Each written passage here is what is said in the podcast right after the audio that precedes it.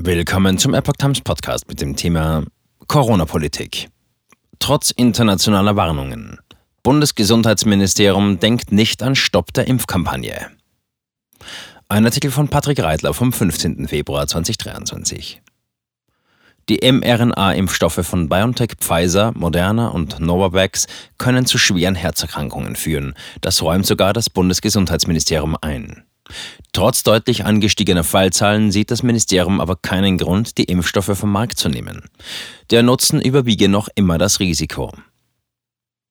Das Bundesgesundheitsministerium BMG lehnt es noch immer ab, der dringenden Empfehlung hochrangiger Wissenschaftler zu folgen und die mRNA-Covid-Impfstoffe zumindest vorübergehend vom Markt zu nehmen. Der Anstieg der Sterbefallzahlen, speziell in den letzten Monaten des Jahres 2022, führt das BMG auf mehrere mögliche Ursachen zurück. So könnten demografische Veränderungen und Corona-bedingte Sterbefälle eine Rolle gespielt haben, schrieb eine Sprecherin auf Anfrage der Epoch Times. Genaueres wisse man noch nicht. Zu dieser Frage können die später vorliegenden Ergebnisse der Todesursachenstatistik zusätzliche Hinweise geben, vertröstet das Ministerium. Myokarditis und Perikarditis sehr selten. Schwerwiegende Nebenwirkungen nach Impfungen seien nach der inzwischen vorliegenden umfangreichen Datenlage zwar beobachtet worden, aber nur selten bzw. sehr selten teilte das BMG weiter mit.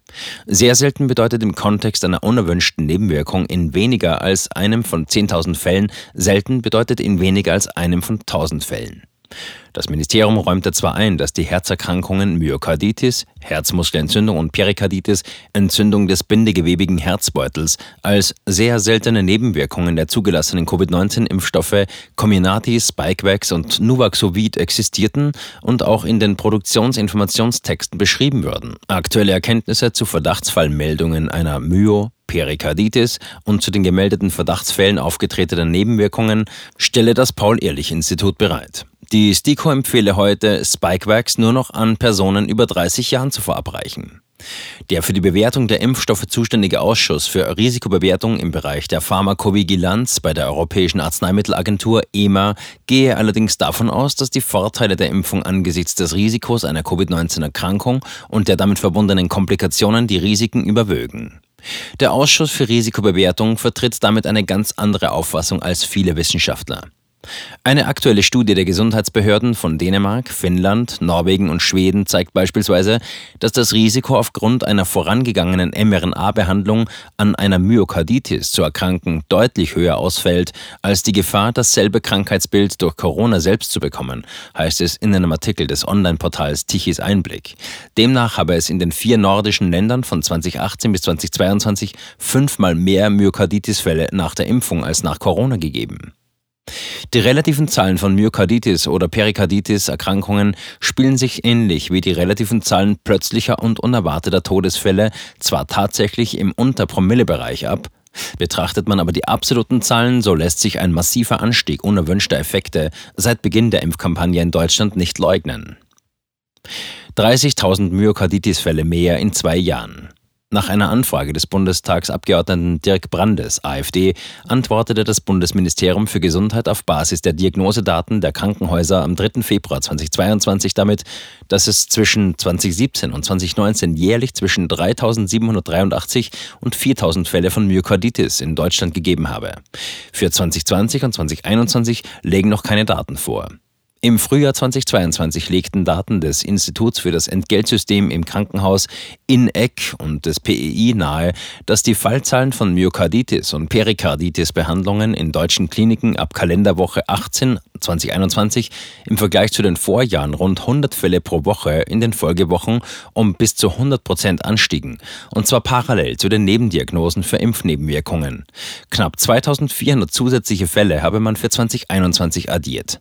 Besonders die Altersgruppen von 10 bis 49 Jahren seien betroffen gewesen. Der Datenanalyst Tom Lausen hatte im Januar 2023 anhand von Datensätzen der Kassenärztlichen Bundesvereinigung KBV einen ähnlichen Trend zutage gefördert. Dafür wertete Lausen die vier möglichen ICD-10 Diagnosecodes aus, die Ärzte zwischen 2016 und dem ersten Quartal 2022 aufgrund einer Myokarditis-Diagnose abgerechnet hatten. Diese Zahlen kletterten ab dem ersten Quartal 2021 auf bislang ungekannte Höhen.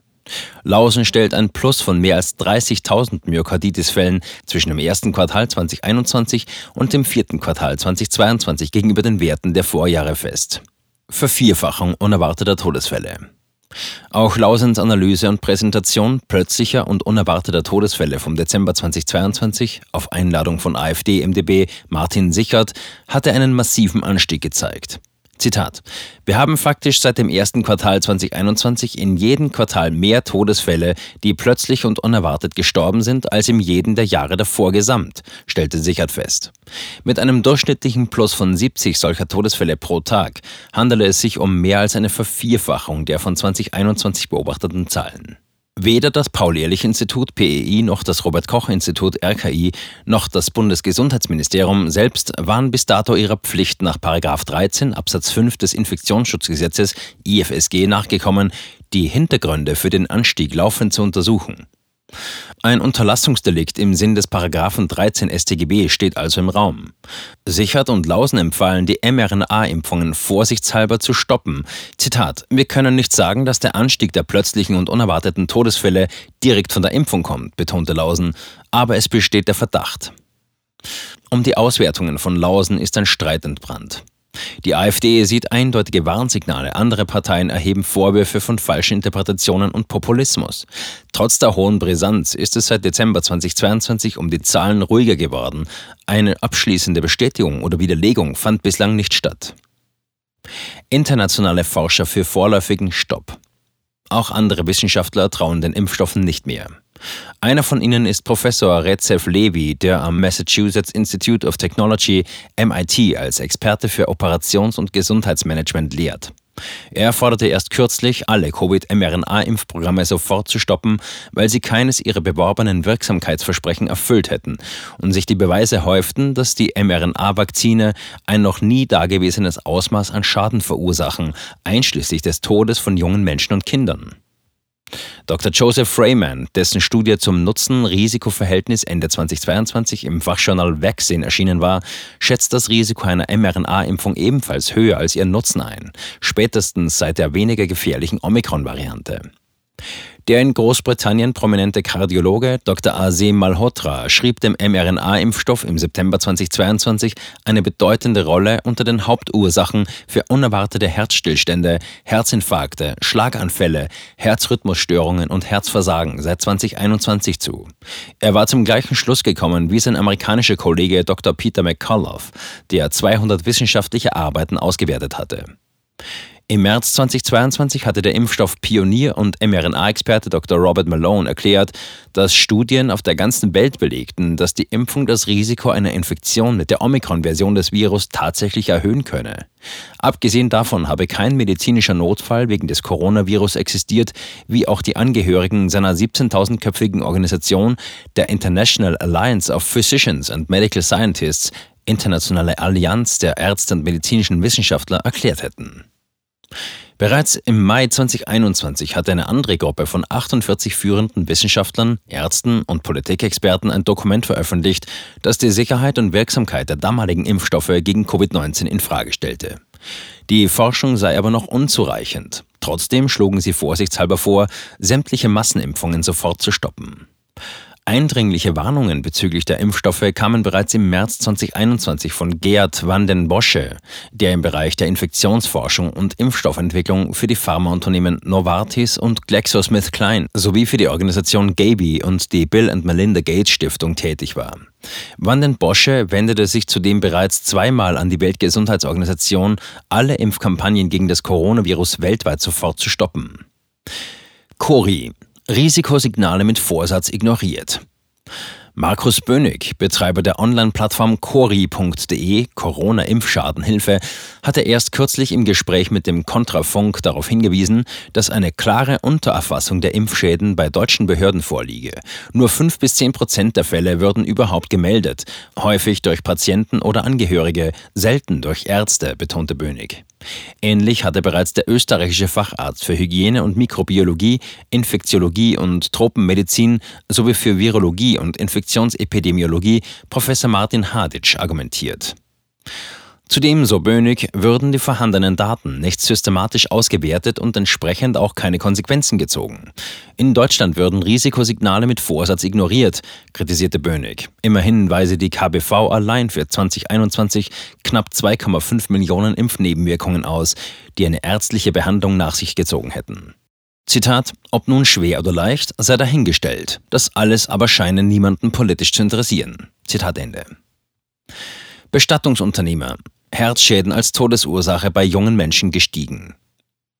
In derselben Sendung äußerte auch der Bestattungsunternehmer Gerald Ramm aus Woltersdorf bei Berlin seine Bedenken, die er in seinem Arbeitsalltag gewonnen hatte. Seiner Einschätzung nach gibt es mehr Menschen, die an den Folgen der Impfung sterben, als an den Spätfolgen der Corona-Infektion. Im Durchschnitt habe sich die Sterblichkeit um 30 Prozent erhöht. Zitat: Die Corona-Infektion ist out, da gibt's nichts mehr, stellte Ramm klar.